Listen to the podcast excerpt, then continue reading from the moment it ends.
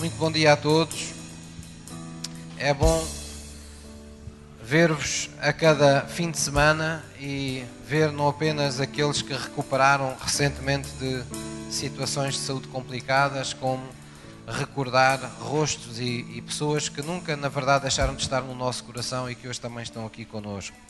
Então eu, eu gostava de pedir aos irmãos que abrissem as vossas Bíblias em Mateus 7, versículo 13. O louvor pode também descer e acompanhar-nos no lugar.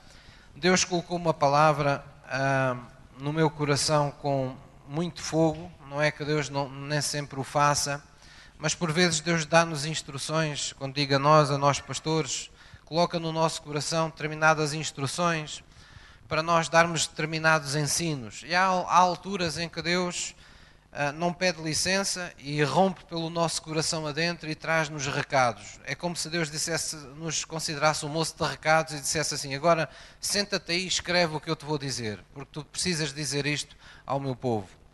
Então foi um pouco isso que aconteceu neste, nesta mensagem que se vai, irá prolongar também pelo próximo domingo. E ela fala acerca de alicerces de um cristianismo saudável. Alicerces de um cristianismo saudável. E aquilo que eu queria começar por vos dizer é que é frequente nos dias de hoje nós vermos cristãos frustrados. E é uma tristeza, não é? Quando nós temos nome de que estamos vivos e na, na verdade vivemos como mortos. Ou temos sobre nós as bênçãos de Abraão e vivemos mais pobres às vezes que o mundo. Em valores, em princípios, em, em bens que poderiam estar uh, sendo recursos uh, incríveis na nossa vida de maneira que muitos crentes vivem frustrados porque de facto não sabem o que é ser abençoados por Deus, outros vivem frustrados porque têm expectativas que foram guradas, quer dizer, que não, não, nunca chegaram a acontecer acerca do que Deus é para eles, acerca de como Deus opera. E a razão disso está no facto de que eles criaram falsas expectativas, ou seja, olhos foi apresentado, eles se convenceram da imagem de um Deus que não é exatamente aquele que a Bíblia, que a Bíblia fala. Então, há muitas pessoas que vivem com esta mágoa no coração de orações que não foram respondidas, de promessas que não foram sequer cumpridas e têm a sensação, pior do que isso, têm a sensação que elas nunca irão ser cumpridas na, na sua vida. Então, é frequente também nós encontrarmos crentes que, não o fazendo de uma forma uh, consciente, e de propósito, eles procuram viver uh, uma vida que alimente uh, o seu ego, ou seja, a sua vida espiritual está toda ela focada em si próprios. Eles têm tempo sempre para orar por si mesmos, pelos seus filhos, pela sua casa, mas do seu tempo de oração é muito pouca a percentagem que eles ocupam uh, orando por outras pessoas nos seus pensamentos todos os dias estão os cuidados da sua vida, estão uh, os afazeres da sua vida, as responsabilidades da sua vida, mas não há vestígios de pensamento qualquer sobre os, os cuidados sobre a vida de outras pessoas que não estão diretamente relacionadas consigo. Então há como que o alimentar de um, de um egoísmo espiritual, não é? Em que as pessoas, sem se aperceberem, vivem para si próprias. No mundo já viviam para si próprias, mas vêm para o reino de Deus e continuam a olhar para Jesus como alguém que os vai ajudar a viver ainda mais para si próprias. Jesus encontrou pessoas assim, Jesus procurou mudar essa atitude nas pessoas. Estou-me a lembrar de um episódio em que Jesus viu uma multidão que parecia fervorosa caminhando na sua direção, seguindo para todo lado, e logo Jesus, porque via o coração das pessoas, ele disse: Vocês me procuram porque vocês amam o pão e o peixe, mas vocês não têm interesse nenhum naquela comida que perdurará, naquela comida que o meu Pai enviou. Ele estava falando de si mesmo, estava falando da vontade de Deus, estava falando da palavra de Deus. Então, hoje há também, eh, em muitos, em muitos círculos eh, religiosos, uma espécie de orgulho espiritual, como se o orgulho ao se tornar espiritual, se tornasse santo, se tornasse uma coisa agradável. E quando eu falo de orgulho espiritual, não falo de brio. Todos nós devemos ter brio, um brio espiritual que, é, que tem a ver com a excelência, procurarmos a excelência em tudo o que fazemos para Deus, a sentirmos alegres, satisfeitos com, a, com as coisas boas que nós conseguimos fazer com Deus ou ser na, na presença de Deus. Mas o orgulho espiritual é diferente fala daquele tipo de cristão que está permanentemente se comparando com os outros, que está permanentemente uh, procurando nos outros uma comparação para se sobrevalorizar, para se mostrar mais que os outros, para mostrar que os outros nunca fazem o que é suficiente, mas eles fazem sempre tudo o que é, o que é elogiável, tudo o que é perfeito. Então esse orgulho espiritual cheira mal aos olhos de Deus. E esse é também um reflexo de um cristianismo que não é saudável. Também, da mesma maneira, há uma forma de cristianismo nos dias de hoje completamente descomprometida, onde as pessoas tomam por iniciativa própria, não estou aqui a falar das pessoas que não têm possibilidade ou que ah, de alguma forma a vida os, tem impedido de frequentar e ser parte de uma igreja, mas estou a falar daquelas pessoas que por iniciativa própria decidiram uh, não ter pastor, não ter uh, igreja local, não estar ligado a nada nem a ninguém. Então são pessoas que funcionam um pouco como aquelas pessoas no mundo que vão ao médico, não é? Elas vão ao médico e aparentemente vão lá para uh, que o médico as ajude, mas assim que eles sentam o rabiosco na cadeira, eles dizem ao médico: Senhor doutor, o senhor doutor tem que me dar este medicamento e este e este e este, porque eu estive a ver na internet e o que eu tenho é isto e isto e isto. Então, há muitos crentes que têm esta atitude. Eles vão às igrejas, mas eles julgam os pastores, eles julgam os ministérios, eles julgam as igrejas, mas não estão interessados em estar ligados a nada, em estar comprometidos com nada, somente, ah, digamos, tê-los por perto. É como aquelas pessoas que nos querem ter por amigos apenas para quando precisam de nós, mas não são amigos quando nós mais precisamos delas. Então nós temos que saber não entrar neste tipo de cristianismo porque ele não é de forma nenhuma reflexo de Jesus na terra, nem nos permite encontrar, uh, uh, digamos, uh, esse Deus que é o manancial de águas vivas. E existem por isso alicerces da vida cristã saudável que nenhum de nós deve comprometer. Esta passagem, Mateus 7,13, onde eu vos trouxe na vossa Bíblia, é exatamente uma, uma passagem para nos recordar que a vida cristã não é toda ela um mar de rosas, nem um mar de facilidades. E não é tudo, um, digamos, uma, um, um passeio aqui na terra. O cristianismo exige esforço, exige dedicação, exige busca. Buscarmos a Deus, exige buscarmos a vontade de Deus para a nossa vida, exige compromisso, espírito de sacrifício. E é por isso que Jesus diz, em tom de conclusão do, do Sermão da Montanha, estas palavras. No versículo 13 diz assim: vamos ler juntos: Entrai pela porta estreita, porque larga e espaçosa é a porta, aliás, larga é a porta e espaçoso o caminho que conduz à perdição, e muitos são os que entram por ela. E porque estreita é a porta e apertado o caminho que leva à vida, poucos há que a encontrem.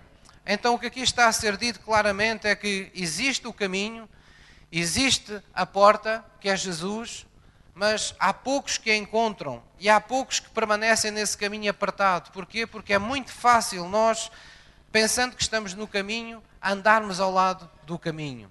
Quando? Quando nós, de alguma forma, não cultivamos uns alicerces de uma vida cristã saudável. Amém? Então, primeiro, a primeira coisa que nós temos que ter noção quando falamos de alicerces da vida cristã saudável é que a vida tem um autor.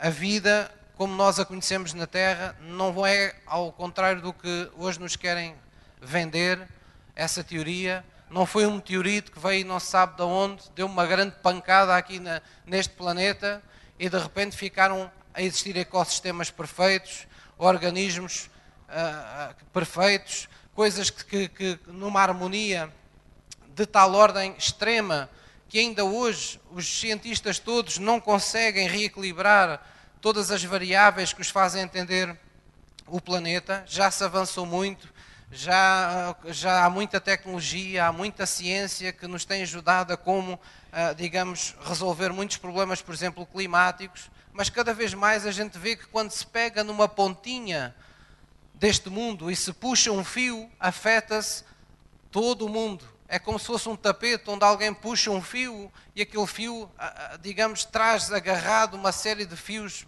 bem mais longe de onde ele estava, comprometendo todo aquele tapete. Então, nós temos que entender que a vida tem um autor e esse autor é Deus. Esse Deus criou princípios que regem a nossa vida, a nossa vida natural e a nossa vida espiritual. E além disso, além desses princípios que Deus criou, temos de também perceber que Deus criou um manual do fabricante. Esta Bíblia que nós temos é o manual do fabricante. Deus quer que todos conheçam o manual. Quando nós temos um, eletrodoméstico, uma máquina em casa e, e desprezamos o manual, geralmente dá chatice. Geralmente avariamos. Ou até pensamos que a máquina não está boa, porque não faz aquilo que nós esperávamos. Então, por vezes, quando nos dão ajuda técnica, nos lembram determinadas coisas que nós já poderíamos ter lido. É exatamente isso que acontece também na igreja. Porque nós muitas vezes não lemos a Bíblia quando deveríamos ler, às vezes é preciso Deus utilizar do pastor ou de qualquer outra pessoa para nos lembrar o que está escrito, para nós entendermos o que precisamos de emendar na nossa vida. Amém? Então, Deus é criador da vida, autor da vida. Deus criou um manual do fabricante que é a Bíblia, e essa Bíblia, ela uh, não apenas precisa ser conhecida, a Bíblia fala um pouco mais, nós devemos ir um pouco mais fundo, isto nós devemos manejá-la com sabedoria, devemos com, com destreza, nós devemos saber manejar a Bíblia, devemos saber onde estão as coisas, onde estão os versículos, onde estão as promessas, onde estão os princípios espirituais que nós devemos observar. Posso ouvir um amém? Então, o primeiro, uh, o primeiro, digamos, alicerce que não poderia deixar de ser outro, de uma vida cristã saudável, e que parece uma coisa por demais óbvia, é convertermos a Cristo, é recebermos Jesus Cristo como nosso Senhor e nosso Salvador. E isto que parece simples, às vezes torna-se complicado, porque as pessoas, ah, sem se aperceberem, ah, começam mal logo aqui. Ou seja, fazem da oração de salvação uma mera oração, uma oração de aceitação numa comunidade cristã, ou uma iniciação religiosa num, num culto, num, uh, num ministério, numa igreja qualquer. Não vão ao, ao, à profundidade, ao alcance que essa oração uh, tem no mundo espiritual, em sua vida e naquilo que essa oração irá fazer em sua vida. Quando nós entregamos a vida a Jesus, é um assunto sério. Nós estamos a, a confessá-lo como o nosso Senhor e o nosso Salvador. Quer dizer que nós estamos assumindo no nosso coração determinadas verdades. Primeira verdade, de que Deus existe e é por isso que nos estamos dirigindo a Ele. Nós reconhecemos que Ele é o autor da nossa vida. Nós reconhecemos que foi Ele que nos criou. Nós reconhecemos que a Ele pertence a sabedoria e o plano pelo qual nós devemos viver. E que é a partir da Sua vontade que nós devemos construir todas as coisas em nossa vida. Jesus quis dizer isto de alguma maneira quando disse aos discípulos que Ele era o tronco principal de uma videira e nós éramos as varas. E Jesus disse até mais, ele disse, sem mim nada podeis fazer, porque uma vara não sobrevive, não, não vive sozinha, ela tem que estar ligada ao tronco principal, à cepa uh, da videira. Então, esse é o princípio espiritual. O princípio espiritual da oração em que nós nos convertemos a Cristo é o reconhecimento de que nós, a nossa vida não começou em nós, começou em Deus, e nós precisamos estar ligados a Ele para alcançar todo o potencial que a nossa vida oferece. Amém? Também é importante nessa oração a assunção que nós chamamos de, ou o reconhecimento que nós chamamos de arrependimento. E esse arrependimento fala de um reconhecimento interior da parte de todos nós, no nosso coração, de que nós não temos poder para nos libertar por meios próprios, por nós próprios, das armadilhas do nosso passado, dos erros do nosso passado, das consequências do nosso passado das prisões do nosso passado. Todos viemos a Cristo com um passado. Uns com um passado mais longo, uns com um passado mais curto, uns com um passado mais honroso, outros com um passado mais vergonhoso, mas todos temos um passado. E a Bíblia fala de que quando o Espírito de Deus entra na nossa vida, o poder de Deus da cruz cancela o nosso passado. Naquilo de negativo, daquilo de que hereditariamente, vamos dizer assim, poderia subsistir para a nossa vida. Havia maldições que são canceladas. Há um cordão umbilical com o passado que não tinha Cristo que é cortado. E há um novo nascimento. Nós tornamos novas criaturas em Cristo Jesus. Há um reconhecimento tácito na nossa, no nosso coração, quando fazemos aquela oração, de que estamos absolutamente convencidos que precisamos de um Salvador. Porque não temos poder para controlar tudo o que acontece na nossa vida. Não temos capacidade para lidar com todas as situações da nossa vida. Nós reconhecemos isso.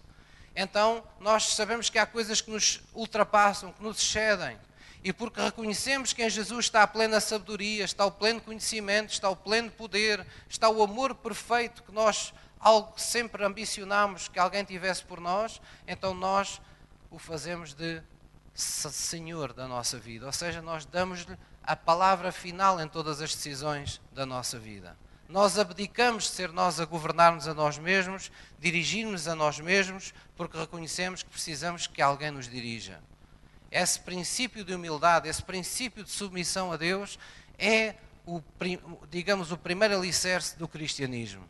O cristianismo não é nós virmos à igreja, intelectualizarmos tudo o que ouvimos escolhermos o que queremos, aquilo que não nos, não nos convém a gente põe de parte, não ouvimos aquilo que nos aborrece, damos ouvidos apenas àquilo que nós queremos ouvir. Isso não é cristianismo. Isso é estultícia, isso é uma falsidade. Cristianismo, em alguns momentos, vai nos fazer suar nas cadeiras da igreja, vai nos fazer tremer, conforme o apóstolo Paulo dizia. Vamos ter temor e vamos ter tremor. Porque sabemos que quando Deus entra na nossa vida é para mudar todas as coisas, não é para mudar algumas. Nunca é para nos deixar pior do que estávamos. Mas é sempre para nos deixar melhor do que aquilo que nós estávamos. Porque nunca nada é melhor do que estar com Deus.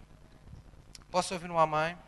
Então, esse é, digamos que, o primeiro alicerce de uma vida cristã saudável.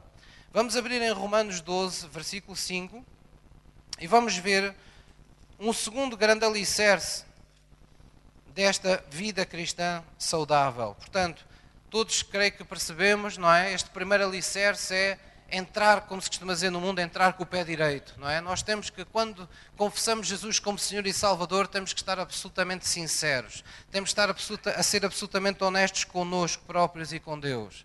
Estamos a reconhecer ok, as coisas nunca mais irão ser como até aqui, porque eu quero que Jesus seja o Senhor da minha vida. Eu preciso que Ele me salve de mim mesmo, do meu egoísmo, da minha natureza humana, que tantas vezes me faz ser a pessoa que eu não quero ser, me faz falar aquilo que eu não quero falar, me faz andar como eu não quero andar.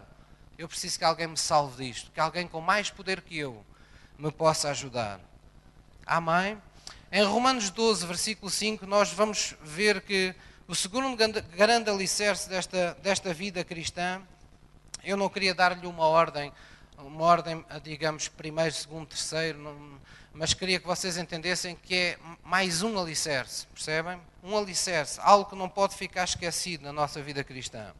E esse alicerce é que, quando recebemos Jesus como Senhor, não recebemos apenas um Senhor e um Salvador, nós recebemos automaticamente, nesse mesmo instante, uma nova identidade, a identidade de um filho de Deus, alguém que passou a fazer parte da sua família, alguém que passou a fazer parte da Igreja Universal de Jesus Cristo.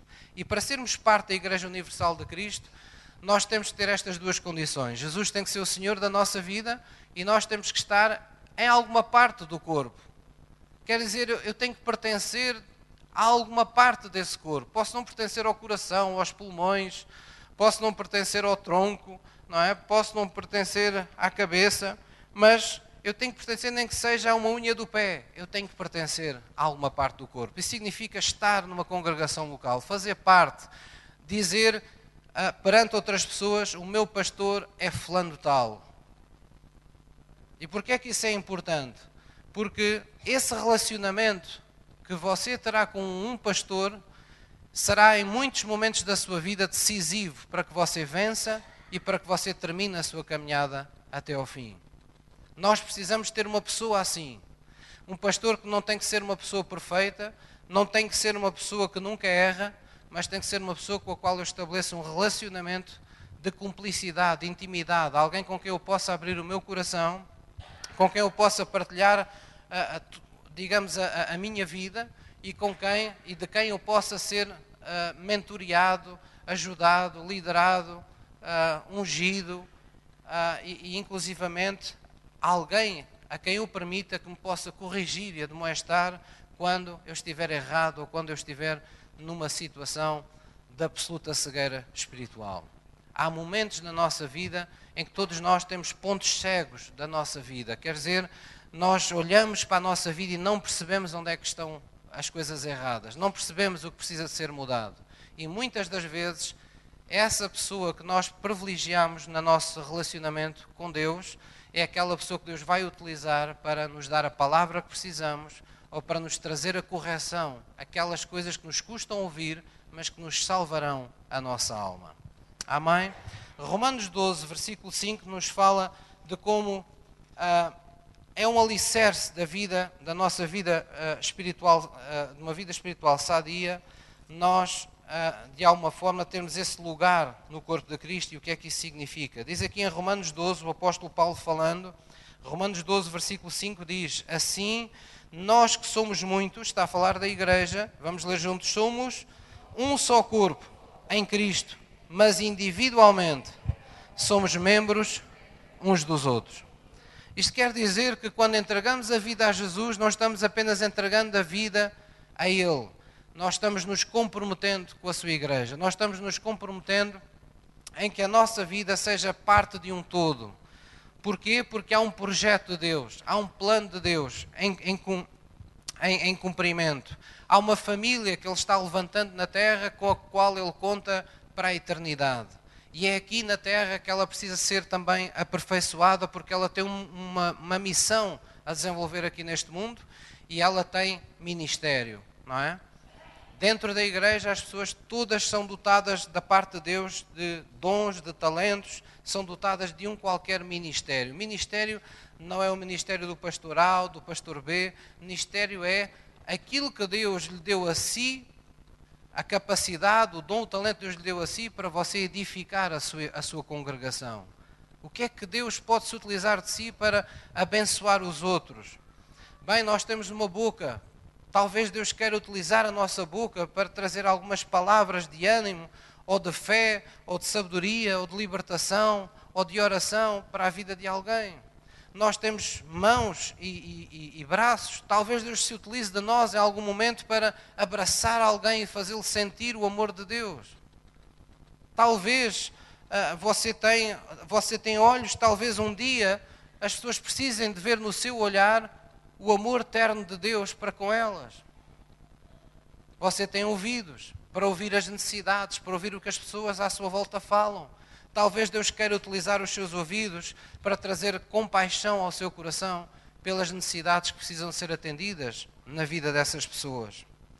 Então a Bíblia diz que nós somos individualmente membros uns dos outros. Amém? Então há aqui um princípio espiritual a observar que é toda a sua espiritualidade está ligada à vida na igreja. Ela é legitimada por essa ligação. Isto é uma coisa que muitas vezes as pessoas não, não dão valor. E, e, muitas das vezes, voltando à introdução da mensagem de hoje, as pessoas acabam frustradas. As pessoas dizem: Mas porquê é que Deus não responde às minhas orações? Mas porquê é que uh, eu tenho esta sensação e tenho aquela? Porquê é que as coisas não estão bem comigo? Se eu até oro a Deus, se eu até leio a Bíblia, se eu até faço isto, se eu até faço aquilo. E muitas das vezes o, o o, o gato, como se costuma dizer, o erro, está nisto. Nós desprezamos a nossa primeira grande ligação. Nós temos uma ligação com Deus quando entregamos a vida, mas nós estamos ligados ao corpo umbilicalmente. Nós fazemos parte do corpo. Isso vai definir, isso vai qualificar, isso vai dar legitimidade à sua vida espiritual. É um misto daquilo que você faz a sós com aquilo que você faz com os outros. Isto está absolutamente ligado, nunca está separado em nenhum momento da sua ou da minha vida. Se não veja, há exemplos bíblicos, não é? A Bíblia diz que se nós não tivermos um, um desacato com um, com um, irmão ou uma irmã qualquer que faz parte do corpo de Cristo, estivermos, vamos dizer, de relações cortadas, não perdoarmos, o que é que a Bíblia diz? Diz que nós até podemos trazer a nossa oferta perante o altar, podemos levantar as nossas mãos para Ele, para o adorar, podemos, eh, sei lá, servi-lo, podemos fazer petições e tudo isso vai estar bloqueado, tudo isso vai ter céus de bronze. enquanto não resolvermos aquela questão de coração, nos acertarmos com aquela pessoa. Quem é que me está a entender? A Bíblia fala de um sem número de pequenos mandamentos que geralmente passam despercebidos e que estão dezenas de vezes retratados nas cartas às igrejas. Expressões como amai-vos uns aos outros, submetei-vos uns aos outros, suportai-vos uns aos outros, servi-vos uns aos outros. Então essas passagens são como que pequenos mandamentos onde Deus está a dizer que sempre que o fazemos, algo de bom está a acontecer não apenas com a igreja, mas com a nossa vida espiritual, porque isso legitima a nossa vida espiritual diante de Deus. Isso dá autenticidade quando nós vamos diante de Deus e dizemos que o amamos ou que queremos fazer a sua vontade. Isso dá legitimidade à nossa espiritualidade. Posso ouvir um amém? É como se quando nós considerássemos o nós primeiro que o, que o eu, não é? O nós, a igreja, ao considerarmos isso, nós é como se Deus nos acrescentasse plenitude. E a Bíblia está construída sobre estes pilares, sobre estes fundamentos. A Bíblia diz que um expulsa mil demónios, mas dois já expulsam dez mil. A Bíblia diz que o que dois ou mais concordarem acerca de alguma coisa, Jesus ali está no meio deles para, para fazer o que, é, o que é declarado, o que é concordado na sua presença. São tudo formas de Deus nos encorajar e Deus nos fazer perceber que a nossa espiritualidade pessoal e da nossa casa está intimamente ligada ao que somos enquanto parte da Igreja de Cristo. Amém? Então diga à pessoa que está ao seu lado: olha, a igreja não é aquele sítio onde tu vais, que pertence lá a um pastor qualquer. A igreja somos nós. Amém? Você é a igreja. Quando nós estamos reunidos, a igreja existe. Então é preciso nós considerarmos isso. Significa, por isso, entre outras coisas, que quando ah, que a razão por que cada um de nós está num culto da igreja nunca se deve resumir a momentos de, de profunda carência pessoal.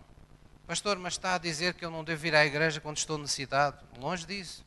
Você deve ir nesses momentos e deve ir também quando se sente fortalecido deve ir à igreja quando tem razões pessoais de necessidade pessoal profunda para com Deus, mas deve ir à igreja porque você é a igreja e alguém irá precisar de si.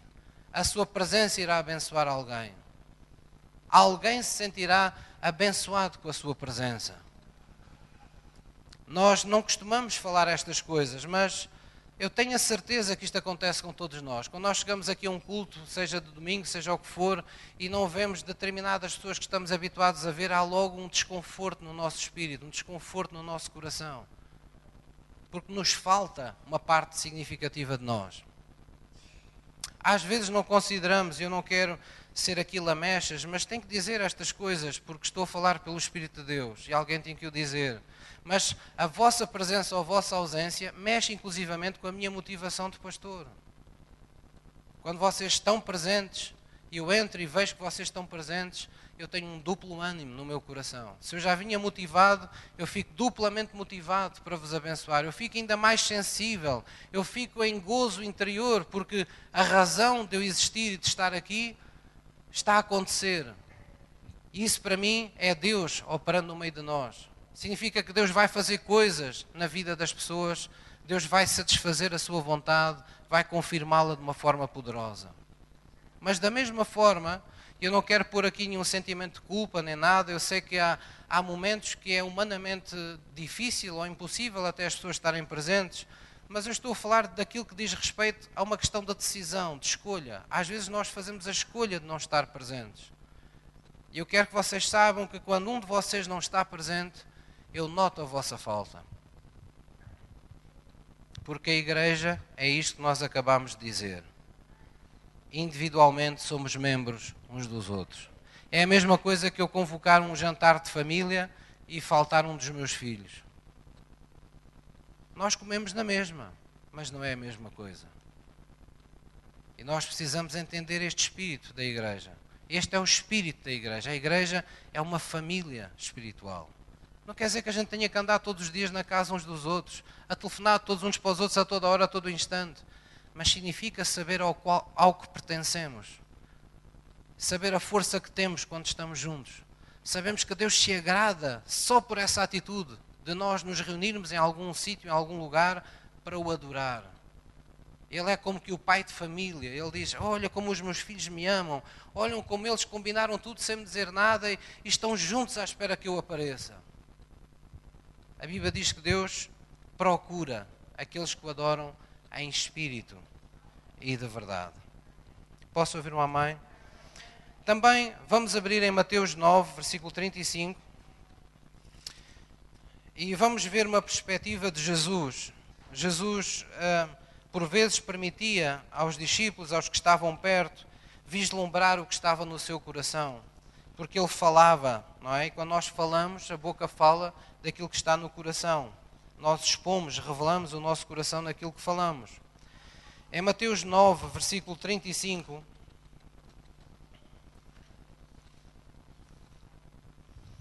nós vemos algo muito importante. Mateus 9, versículo 35.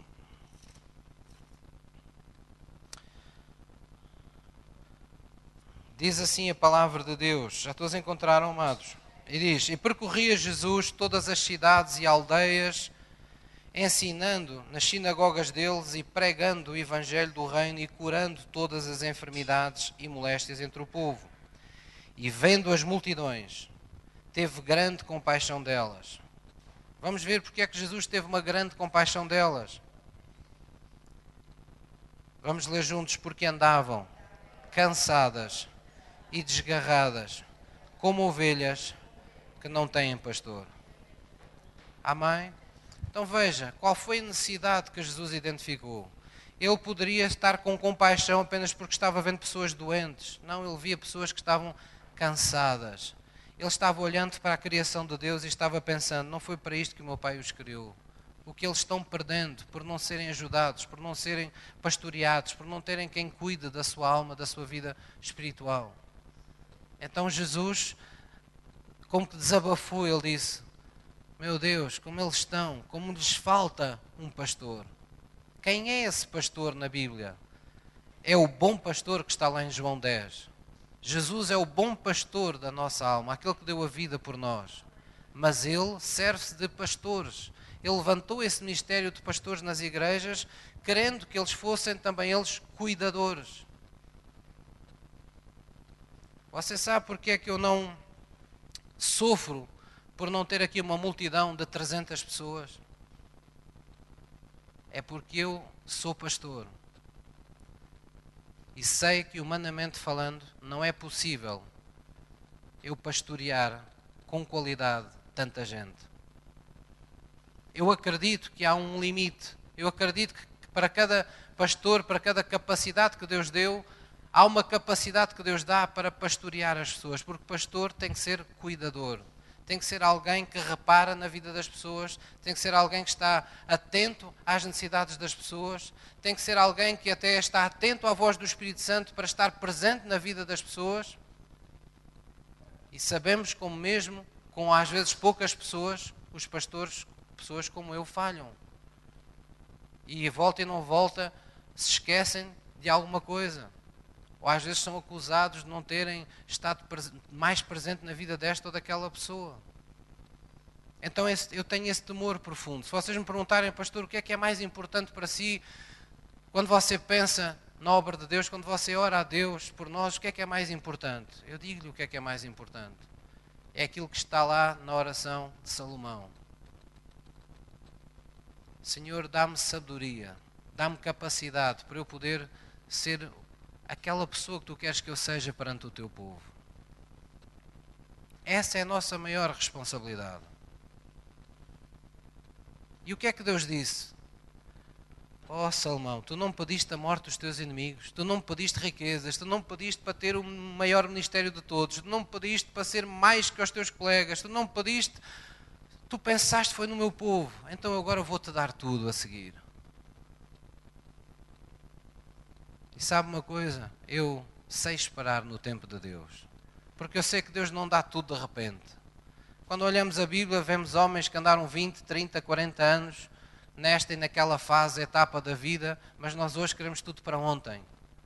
Queremos orar agora e o resultado ter chegado ontem. Nós temos que aprender a saber o Deus que temos e a esperar na fé a consumação do seu tempo na nossa vida. Agora, atitudes devemos tê-las sempre, todos nós corretas, em todo o tempo. Posso ouvir uma mãe? É muito importante isto. Então Jesus percebeu e reconheceu que as pessoas como as ovelhas, e espero que isto não seja ofensivo para ninguém, as pessoas como as ovelhas não foram feitas para se dirigir a si próprias. Precisam de um pastor. Então, isso, o que é que isso nos diz? Que nós devemos cultivar esse relacionamento de autoridade e submissão enquanto parte do corpo. Estamos ainda a falar deste alicerce que é sermos parte da igreja. Nós temos que cultivar uma relação de autoridade e submissão dentro da igreja. Primeiro com este com o pastor, que é o nosso pastor, devemos nos sujeitar, devemos nos humilhar espiritualmente, devemos estar submissos em amor à sua autoridade espiritual. Mas será que termina aí a nossa autoridade e submissão? A Bíblia diz para nos submetermos em amor uns aos outros.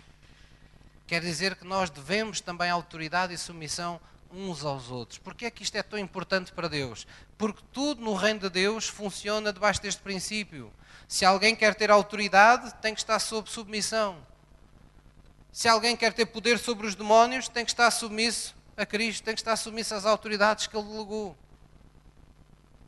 Então nós temos que sempre compreender que sempre que o fazemos uns com os outros, porque nós, quando entramos aquela porta, todos nós temos uma formação académica diferente. Se calhar estão aqui pessoas de vários estratos sociais, de várias vivências sociais. Mas isso pouco importa quando se passa aquela porta, porque aqui dentro todos somos convidados por Deus a nos submeter em amor uns aos outros. Já foi tempo, e graças a Deus hoje não, não conheço casos assim aqui na igreja, de pessoas que acham que ah, servir em alguns ministérios da igreja é uma humilhação para o seu extrato social. Graças a Deus que isso não existe nesta igreja. Porque tudo o que nós pudermos fazer para Deus é um privilégio que nós temos. É uma atribuição de honra, de confiança da parte, da parte de Deus. Posso ouvir uma mãe? Então é muito importante reconhecermos isto. Outro princípio importante espiritual é o princípio da honra, também no contexto de sermos parte da igreja. Quer dizer, porque é que o pastor está a perder tempo com estas coisas? Porque estas coisas que nós habitualmente não pensamos nelas, elas têm um impacto direto sobre a sua espiritualidade pessoal. Isto interfere com as suas orações serem ou não respondidas. Isto interfere com a sua adoração ser agradável a Deus ou ser uma ofensa para Deus? Isto interfere com o facto dos seus sacrifícios serem espirituais serem agradáveis a Deus ou serem desagradáveis a Deus? Jesus disse: Sede santos porque eu sou santo. A santidade não está meramente nas obras nem na aparência. Está num, como diz a Bíblia, num coração circuncidado. Quer dizer, está num coração que está em aliança com os propósitos de Deus está sintonizado, absolutamente sintonizado em harmonia com os propósitos de Deus. E todos devemos praticar o princípio, o princípio da honra, enquanto parte da igreja. A honra devemos lá primeiro, primeiro que tudo a Deus. Quando nós estamos aqui, tivemos aqui a adorar a Deus, nós tivemos a honrar a Deus. Você honrou a Deus desde o primeiro instante que entrou por aquela porta. Se você veio com o propósito de adorar a Deus, veio com fome de Deus, com sede de Deus, veio para o adorar, fez o esforço de estar a tempo e horas para não perder um momento do culto. Você já começou bem este culto, começou a honrar a Deus. Então nós honramos a Deus quando o adoramos, quando lhe oferecemos sacrifícios espirituais de coração, quando oferecemos um coração, como diz a Bíblia, agradecido, justificado pelo sangue de Jesus e arrependido das coisas que não, está, não estavam bem na nossa vida para com Ele. Nós o honramos quando o buscamos, quando o chamamos de Deus, quando o chamamos de Pai, quando invocamos a Sua autoridade. quando vimos em busca da sua ajuda, porque estamos a dizer perante uma multidão de testemunhas que sabemos que Ele é a solução para a nossa vida. Tudo isso honra. Mas eu volto a perguntar: será que apenas o princípio da honra é entre nós e Deus quando estamos aqui dentro? Não. O princípio da honra é também uns para com os outros. A Bíblia manda-nos honrar uns aos outros. Quer dizer que vocês devem me honrar, por exemplo, como pastor, mas se amanhã estiver aqui uma pessoa ou uma mulher, porque ainda há pessoas com preconceitos quando as mulheres pregam, por incrível que pareça, mas estiver aqui alguém com autoridade delegada a pregar, essa pessoa merece a mesma honra que o pastor, porque vem em nome do mesmo Deus. Significa que quando vocês têm aqui líderes de louvor que chegam aqui de manhã e e, e, que vieram mais cedo para se preparar, para vos poder ajudar a chegar à presença de Deus dizem: Irmãos, bom dia, vamos começar o culto. A forma de vocês os honrarem não é continuarem a conversar e virarem costas, é vocês pararem tudo e pensarem: estamos a ser convocados. Alguém com autoridade dada por Deus está-nos a convocar para em uníssono louvarmos e adorarmos o nosso Deus. Amém? Quando eu estou a dizer isto, não estou a repreender, não estou Uh, espero que vocês entendam e, e, que sintam o espírito com que eu estou a dizer isto. Eu estou a restaurar princípios, estou a relembrar princípios espirituais que muitos de nós sabíamos e temos sabido, mas que vão ficando no baú das memórias. Nós achamos que já não tem assim tanta importância na nossa espiritualidade. Mas eu volto a lembrar: o, segundo grande alicerce da nossa espiritualidade saudável está na, na qualidade da nossa ligação honrosa e temente a Deus que temos uns para com os outros. Amém? E quando isso acontece, nós sabemos que agradamos a Deus. Amém? Vamos abrir em 1 de Pedro, 1 de Pedro 4, versículo 8. 1 de Pedro 4, 8.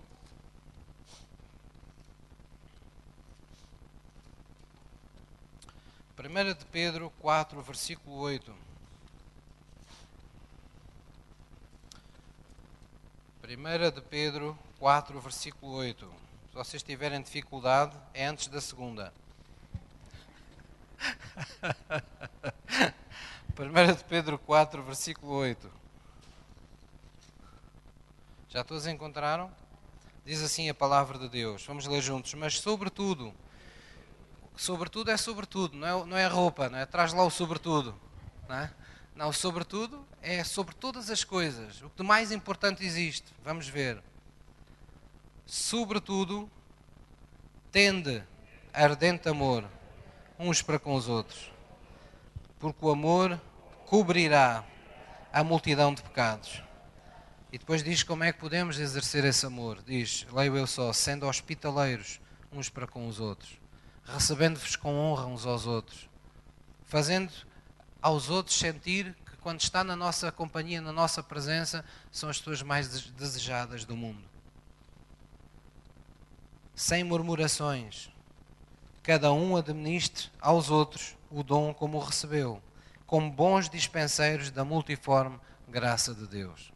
A Bíblia diz que cada um de nós está destinado a ter a ser usado como um canal da graça de Deus.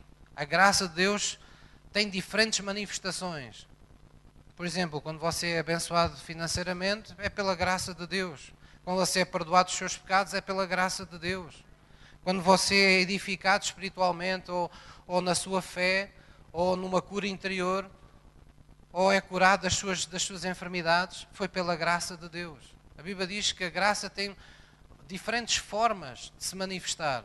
E a Bíblia diz: vocês são os bons dispenseiros, quer dizer, Deus confiou a cada um de vocês uma porção da graça de Deus que irá utilizar no corpo. É por isso que quando nós aqui tomamos Santa Ceia, o pão está repartido por todos. Cada um de nós come um bocadinho. Não há aqui ninguém que coma meio quilo de pão. Apesar de eu estar assim um bocadinho gordo, mas não como meio quilo de pão na Santa Ceia. E depois não reparto os outros bocadinhos por vocês. Todos nós comemos uma mesma porção. Porque o significado é esse mesmo. O corpo de Cristo está repartido por todos nós. Ninguém é mais importante que ninguém. Temos apenas ministérios diferentes. Temos responsabilidades diferentes. Mas todos somos, como diz a Bíblia, convocados a estarmos apertados que nem juntas e medulas, sem folgas algumas, esperando que Deus dê o crescimento do corpo. Porque aqui, quando estamos juntos, Ele levanta, levanta homens com dons, com ministérios na, na igreja. Para quê? Querendo o aperfeiçoamento dos santos. Querendo que todos, não apenas alguns, mas todos, cheguem à unidade da fé. Então, ainda hoje há pessoas que pensam: Oh, pastor, isso o pastor tem menos 10, mais 10 pessoas, o que é que isso interessa? Olha, que venham 10 melhores, que venham. Irmãos, se eu quisesse, uh, se eu quisesse trabalhar na praça, trabalhava a vender fruta. Mas vocês não são fruta para ser vendida. Vocês são as pedras preciosas que Deus me confiou para eu ajudar a lapidar. Quando um de vocês se perde, eu perco um diamante. E no anel de diamantes, eu por acaso não tenho aqui nenhum, mas também não importa para nada. Mas quem tiver um anel de diamantes, imagine que você tinha cinco ou seis ou sete diamantes a brilhar com a luz e um estava todo negro. Você sentia-se bem com isso? Achava que isso tinha algum sentido? Tem que estar todos a brilhar. Deus diz que nós somos um particular tesouro para Ele.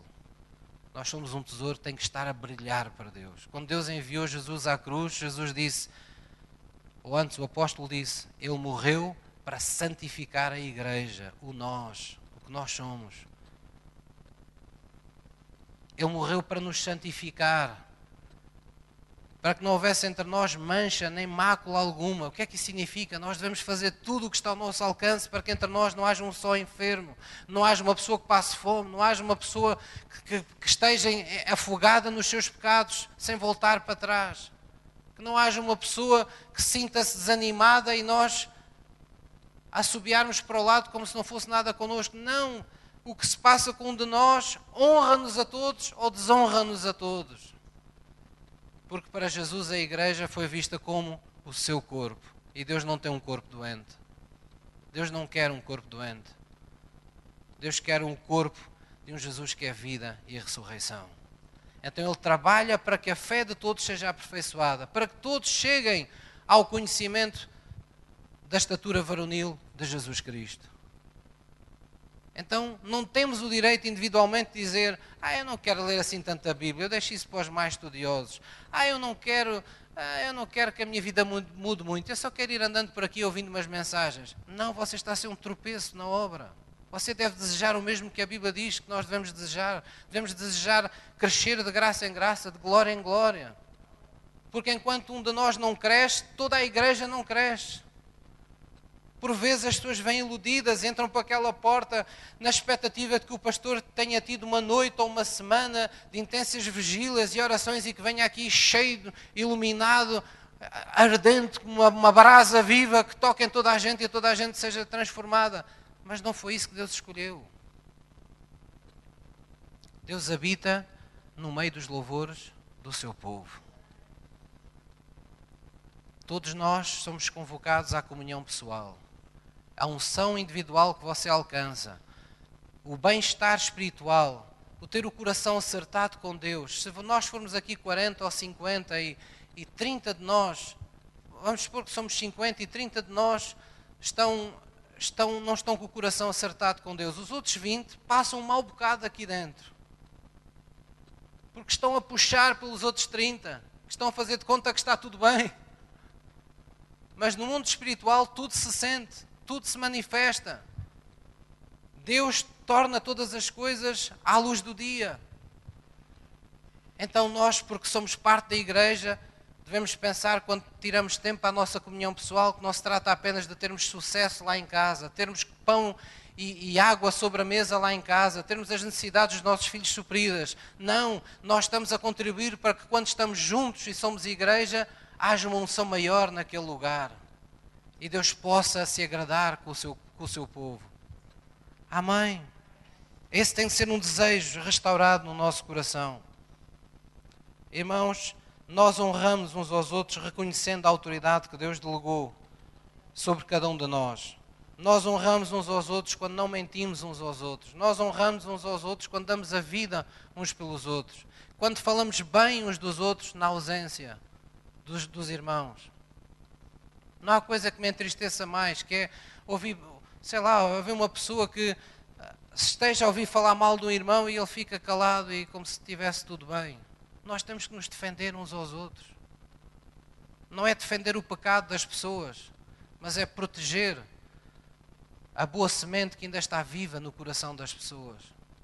Nós nunca podemos fechar a porta a ninguém. Nós nunca podemos fechar a porta nem da igreja, nem do nosso relacionamento, nem do nosso coração a nenhum, a nenhum crente, só porque ele está a passar uma fase difícil na sua vida. Porque ele hoje pode estar mal, mas amanhã pode estar bem. A Bíblia diz: acerta o teu coração enquanto podes com esse irmão, não vai ele te entregar ao juiz. Não vai ele acertar o coração dele primeiro que tu. Então nós devemos ter esse gosto. Amém?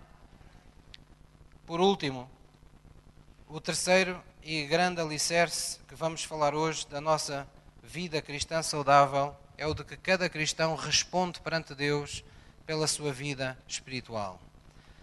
Irmãos, esta é, da, é daquelas verdades que nós devemos ouvir todos os dias na presença de Deus. Nós respondemos por nós próprios. Eu respondo pela minha vida espiritual, você responde pela sua vida espiritual perante Deus. No céu, um dia todos estaremos diante de Jesus e diz todos seremos ouvidos, todos seremos, estaremos presentes diante, diante de Deus, como num tribunal. E aquilo que nós andamos a esconder a vida inteira na terra vai ser lá revelado. As coisas que nós não queremos que os outros saibam, um dia vai estar lá na, na televisão. É esse temor que nós temos que ter hoje na presença de Deus. E nós, quando lá estivermos, não vamos poder justificar a nossa desobediência na terra, nem a nossa negligência espiritual, nem o desânimo que tivemos, nem o que não fizemos, o que não servimos, o que não cultuamos, e não vamos poder dizer: Ah, sabe o que foi Jesus? Foi, era do ministério onde eu estava. Ah, não, espera aí, Jesus, foi, era a minha igreja local, tinha poucas dinâmicas. Olha, era o meu pastor que teve uma fase muito difícil, fez coisas terríveis. Jesus nem quer saber. Por isso é que eu não te posso me apresentar melhores frutos. Olha, já sei. Eu, eu, eu, deixei de ir à igreja porque haviam lá dois irmãos na igreja que me ofenderam muito. Como é que eu podia voltar lá, Jesus? Você acha que Deus vai aceitar esse tipo de justificações? Ele vai perguntar: o que é que tu fizeste com aquilo que eu te dei? O que é que tu fizeste com aquilo que eu te confiei? O que é que tu fizeste com as palavras que te enviei, com os recados que trouxe ao teu coração nas alturas importantes da tua vida? Então todos teremos essa, essa oportunidade. Então deixe-me dizer de uma forma prática: ninguém pode vir à igreja por si, ninguém pode orar por si. Quer dizer, nós podemos orar uns pelos outros, mas ninguém pode orar na vez das suas próprias orações. Porque há pessoas que nunca oram, mas sabem que alguém tem sucesso na oração, vá-te telefonar, olha, ora lá por mim, pelo meu periquito, pelo meu canário, pelo meu cãozinho, que também está aqui com uma pata doente. Irmãos, isto não é cristianismo, isto é uma brincadeira. Ninguém vai poder orar no seu lugar, ninguém vai poder ser reto na sua vez, por si. Ninguém vai poder adorar a Deus por si. Ninguém vai ofertar por si. Ninguém vai praticar a palavra de Deus no seu lugar. Ah, eu sinto-me bem, porque graças a Deus tenho um pastor, uma igreja, ah, ali há uma unção e há unção eu sinto-me protegida. A unção sente-se, a unção ministra, mas a unção não substitui a sua mordomia cristã, a sua vida cristã. Porque nós, quando recebemos Jesus, foi como quando nascemos em Portugal, recebemos uma nova cidadania, recebemos uma nova identidade. Isso traz-nos direitos bênçãos de Deus, graça de Deus sobre a nossa vida, mas traz-nos também deveres. Nós somos chamados à comunhão com o Espírito Santo, nós somos chamados à oração, Nós somos chamados a buscar a Deus. Nós somos chamados a amar o próximo como a nós mesmos. Então, nada pode substituir aquilo que Deus determinou que seria feito por si. Posso ouvir uma mãe? E nunca se esqueça, mesmo quando tudo e todos falham consigo, você sempre pode agir da forma correta para com essas pessoas. Deus nunca nos irá julgar por aquilo que não nos confiou, por aquilo que estava fora das nossas mãos. Deus sempre nos julgará por aquilo que Ele nos confiou. Amém? Vamos abrir nossas, nossas, nossa Bíblia, Mateus 12, Mateus 12, versículo 36. Mateus 12, 36, vou pedir ao louvor que suba, por favor. Mateus 12, 36.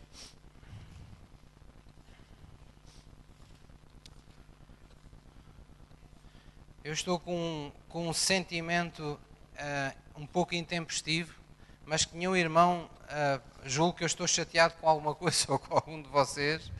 Eu estou, é, estou com uma alegria tremenda. Eu hoje, quando, quando acordei, eu vinha com uma alegria no espírito, uma vontade, porque eu sabia que isto era aquilo que eu e vocês precisávamos de ouvir.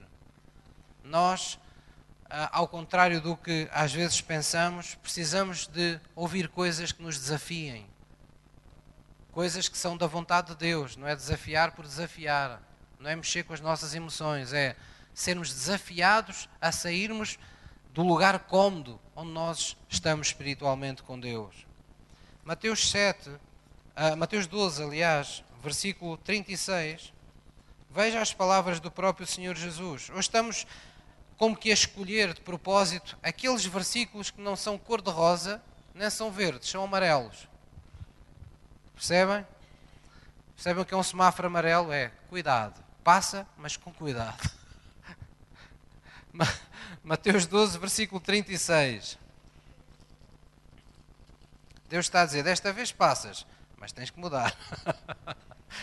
Mateus 12, 36 diz assim: mas eu vos digo, disse Jesus, que de toda a palavra ociosa que os homens disserem, hão de dar conta no dia do juízo.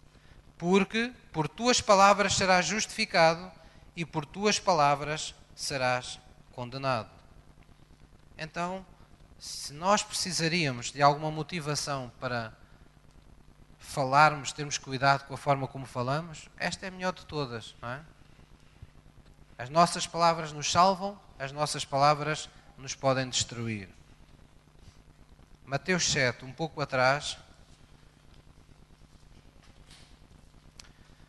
Vamos à passagem que verdadeiramente dá corpo a este alicerce da vida cristã, que é nós respondemos pela, cada um responde pela sua vida espiritual perante Deus, pelas decisões, pelas escolhas que faz, pelas prioridades que tem na vida. Diz assim, Mateus 7, versículo 24, diz, disse Jesus, todo aquele, pois, que escuta as minhas palavras e as pratica, assemelhá-lo-ei ao homem prudente que edificou sua casa sobre a rocha. Desceu a chuva, correram rios, assopraram ventos, combateram aquela casa e não caiu. Não caiu, porque estava edificada sobre a rocha. Aquele que ouve estas minhas palavras e não as cumpre, compará-lo-ei ao homem insensato que edificou sua casa sobre a areia. Desceu a chuva, correram rios, assopraram ventos e combateram aquela casa e caiu, e foi grande a sua queda.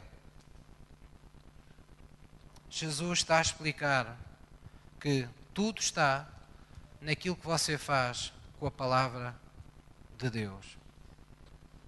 É caso para dizer que Deus não faz distinção de pessoas. Isso é bíblico. Mas a Bíblia diz que todas as pessoas se acabam distinguindo por causa daquilo que fazem com a palavra de Deus.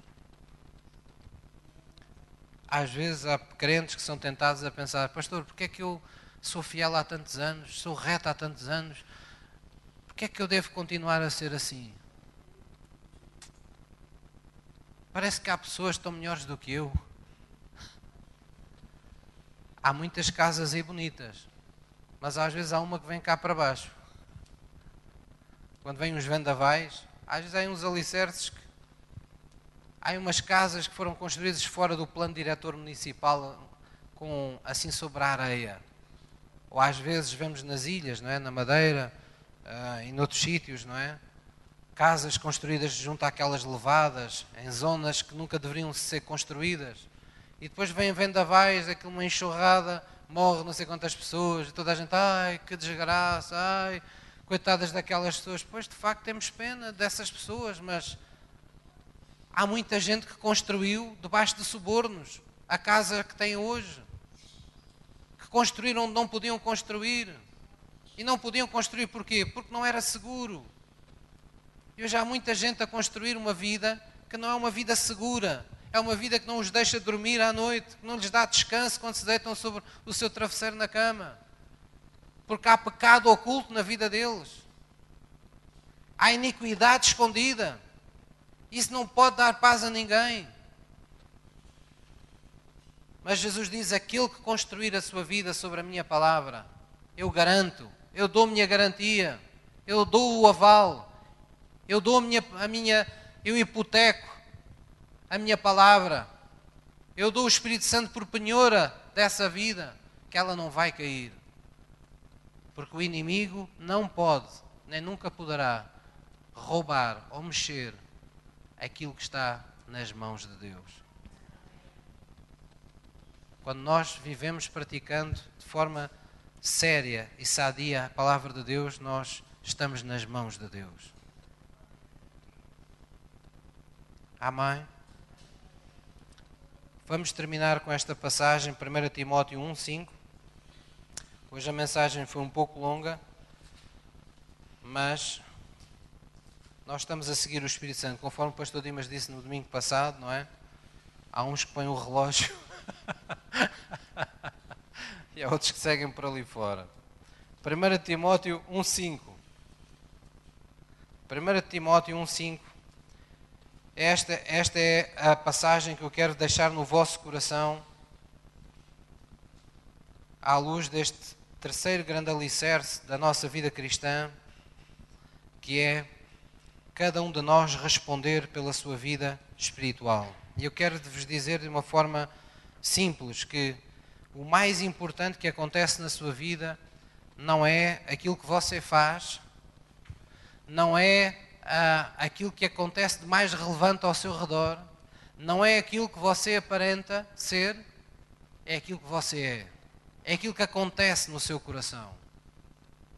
Jesus disse que é do coração que procedem as saídas da vida. É o coração que tem que ser protegido.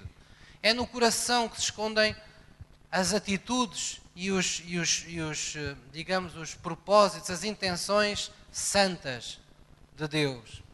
É ali que tem que estar a pureza de Deus. É o sítio, digamos que é, é o lençol freático, onde tem que estar a água cristalina que já foi filtrada pelos, pelas terras e pelas areias e pelas pedras Aqui só pode chegar água cristalina. E é isso que a Bíblia nos diz aqui nesta passagem. 1 Timóteo 1,5 diz: Vamos ler juntos, ora, ao fim do mandamento é o amor de um coração puro, de uma boa consciência e de uma fé não fingida. Todo aquele que vive assim não vive incomodado, vive em paz com Deus, vive na segurança daquilo que é e do Deus que tem. Amém? Então não se esqueça. Vamos hoje orar e vamos renovar os votos da nossa salvação. E se estiver aqui algum de vocês que, ao ouvir a palavra de hoje, diga: Pastor, eu de facto já orei, já entreguei a minha vida a Jesus, mas sabe, por aquilo que eu ouvi hoje, eu preciso fazê-lo novamente. Você está aqui hoje e diz, Pastor, olha, eu nunca tinha visto a igreja nesta perspectiva, nunca pensei que fosse tão importante a minha ligação à Igreja de Cristo. Pastor, eu nunca pensei que fosse assim tão determinante, que sou eu que estou de forma nua e despida diante de Deus para responder pela minha vida espiritual. É isso realmente. Quando Deus vai ter com Adão, ele foi diretamente ter com ele. Ele sentiu a sua nudez. Ele escondeu-se por ter vergonha da sua nudez. E alguns podem pensar, pastor, isso é muito mau. Não, isso é muito bom. Porque quando sentimos a nossa nudez, sabemos onde estamos e sabemos que precisamos nos arrepender. para voltar a ter a alegria de estar na presença de Deus. Amém? Então vamos baixar a nossa cabeça hoje sem reverência diante de Deus, vamos ficar de pé, aqueles que puderem, obviamente. Poderá sempre haver circunstancialmente alguém que não o possa fazer. Eu quero convidar-vos a orarmos a Deus, a renovarmos os nossos votos de salvação e de alguma forma permitirmos que o Espírito de Deus neste domingo e no próximo, naqueles que Ele quiser, restaure em nós este, este, esta, esta, estes alicerces saudáveis na nossa vida espiritual. Amém? A gente não pode se dar ao luxo de ter nos nossos pilares espirituais, naqueles pilares que sustentam a nossa fé, a nossa vida espiritual, não podemos ter lá ferrugem agarrada aos ferros. Não podemos ter rachaduras que comprometam a estrutura. E o Espírito de Deus está a restaurar isso em cada um de nós e no nosso meio. Deus quer fazer coisas maravilhosas na sua vida. Deus quer fazer coisas maravilhosas nesta igreja, mas Ele precisa restaurar-nos, restaurar as nossas atitudes, o nosso grau de compromisso, o nosso grau de santidade, a nossa seriedade em segui-lo, em amá-lo, em servi-lo. E tudo tem um princípio. A Bíblia diz que a palavra da fé está junto de nós, na nossa boca e no nosso coração. E tudo quando falarmos, crendo no coração, disse Jesus, eu entenderei isso como uma assinatura de um contrato da tua parte. Assim acontecerá contigo. Eu estarei lá para confirmar essas tuas intenções de coração. Amém? Então vamos reconhecer hoje Jesus como se fosse a primeira vez na nossa vida. Vamos reconhecer que Ele é o Senhor, que Ele é o Salvador. Diga assim comigo, querido Deus. Eu reconheço que és o autor da minha vida, que eu pertenço-te, Senhor. Eu reconheço que Tu me deste um ministério, uma missão, um lugar no corpo de Cristo. Eu reconheço, Deus, que sou responsável por cuidar da vida que me deste. Eu reconheço, Senhor, que na minha vida nem sempre eu tenho vivido aquilo que hoje ouvi ser falado em teu nome. E antes de todas as coisas, eu quero me arrepender. Eu quero te pedir perdão por todas as vezes que eu falhei, que eu não estive à altura daquilo que tu me confiaste, da graça que colocaste sobre a minha vida. Perdoa-me, Senhor. Eu sei que tu és um Deus de amor. Eu sei que o teu amor é diferente do meu. Ele é perfeito. É perfeito em perdoar é perfeito em dar novas chances, é perfeito em levantar a minha vida quando eu me sinto abatido. Vem restaurar, Senhor, o meu coração, a minha alma. Vem tirar de dentro de mim todo o desânimo, toda a mágoa por qualquer oração que eu pensei não ser respondida, por qualquer atraso suposto atraso das tuas promessas em minha vida. Nesta manhã eu quero reconhecer mais uma vez que Jesus morreu por mim na cruz do Calvário e ressuscitou ao terceiro dia para me apresentar santo e justo, irrepreensível diante de Deus Pai. Senhor Jesus, eu entrego-te a minha vida. Eu reconheço que tu és o Salvador que eu precisava. Tu és o Senhor que eu quero ter na minha vida.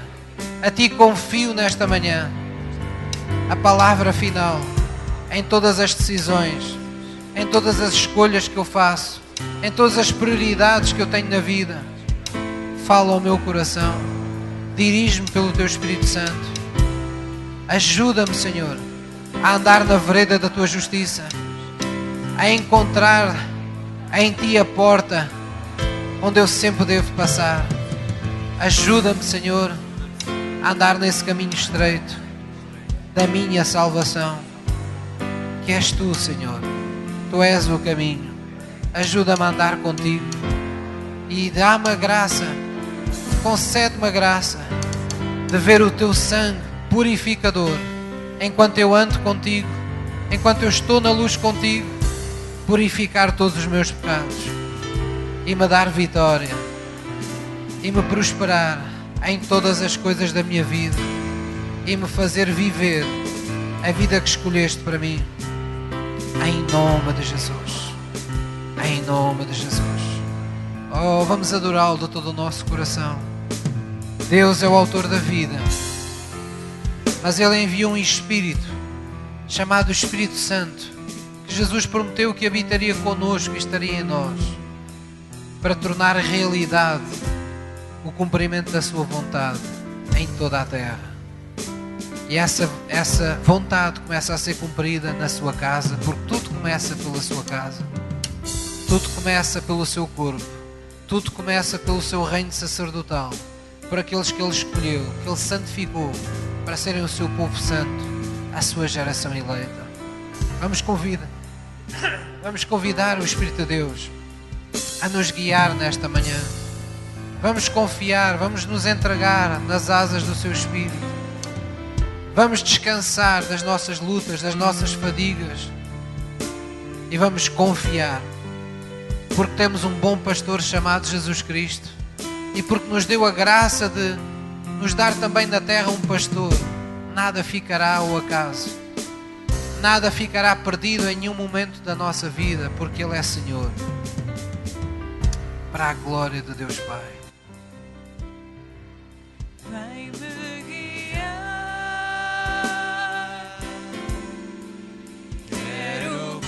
Minha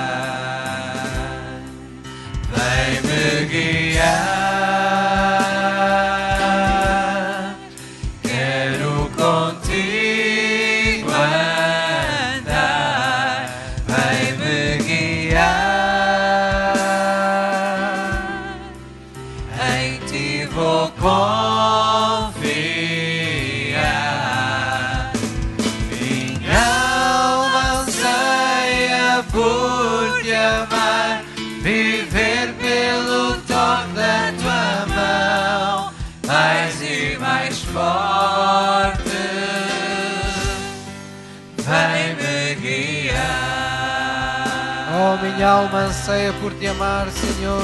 Minha alma anseia por te amar, viver pelo toque da tua mão, mais e mais forte. Vem-me guiar. Outra vez, minha alma anseia por te amar,